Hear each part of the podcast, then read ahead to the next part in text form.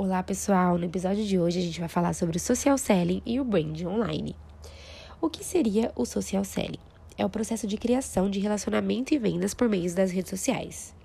Redes sociais essas como Facebook, LinkedIn, Twitter, Instagram, TikTok essas redes sociais que são que a gente utiliza, né, para interagir com as pessoas e criar um relacionamento com o público.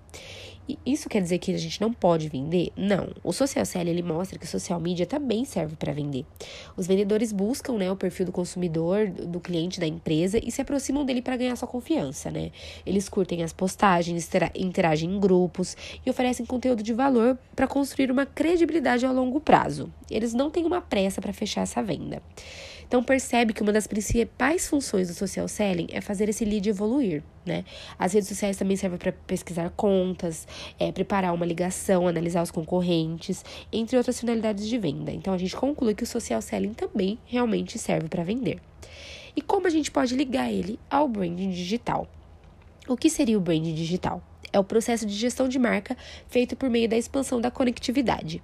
Ou seja, em outras palavras, essa modalidade de gestão é o resultado da combinação de esforços do brand tradicional aliado ao marketing digital.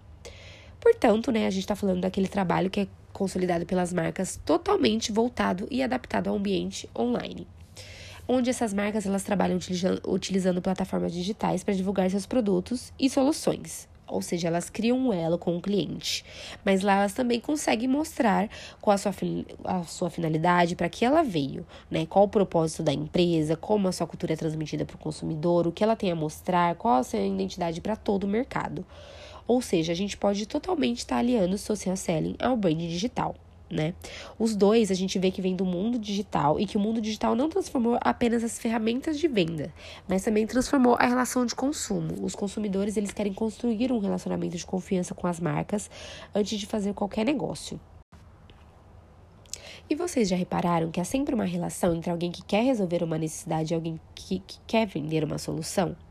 Portanto, as vendas em redes sociais elas já existem muito antes da internet. A novidade agora é a velocidade, a eficiência, né, que as redes sociais ganham a cada dia que passa.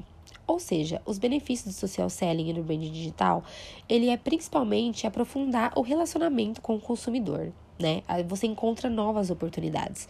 É quando o vendedor ele sabe ter uma relação, estabelecer um, é, uma relação em potencial com o cliente, ela vai muito além da interação comercial. O vendedor se torna uma base de confiança para essa pessoa.